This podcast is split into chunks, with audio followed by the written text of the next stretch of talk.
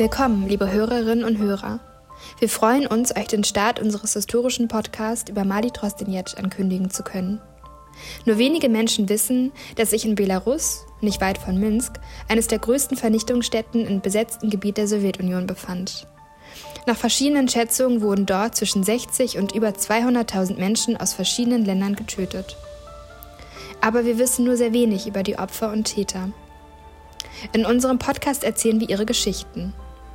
Die Podcast-Folgen nehmen Studierende aus Belarus, Österreich und Deutschland auf. Sie sind Teil von Jugend erinnert und dem Projekt Transnationales historisches Lernen am Beispiel von Madi Trostinetsch.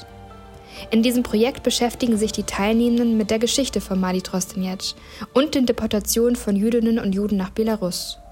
Durchgeführt wird das Projekt von der Geschichtswerkstatt Leonid Levin in Minsk und dem Internationalen Bildungs- und Begegnungswerk in Dortmund mit Unterstützung der Stiftung Erinnerung, Verantwortung und Zukunft und dem Auswärtigen Amt.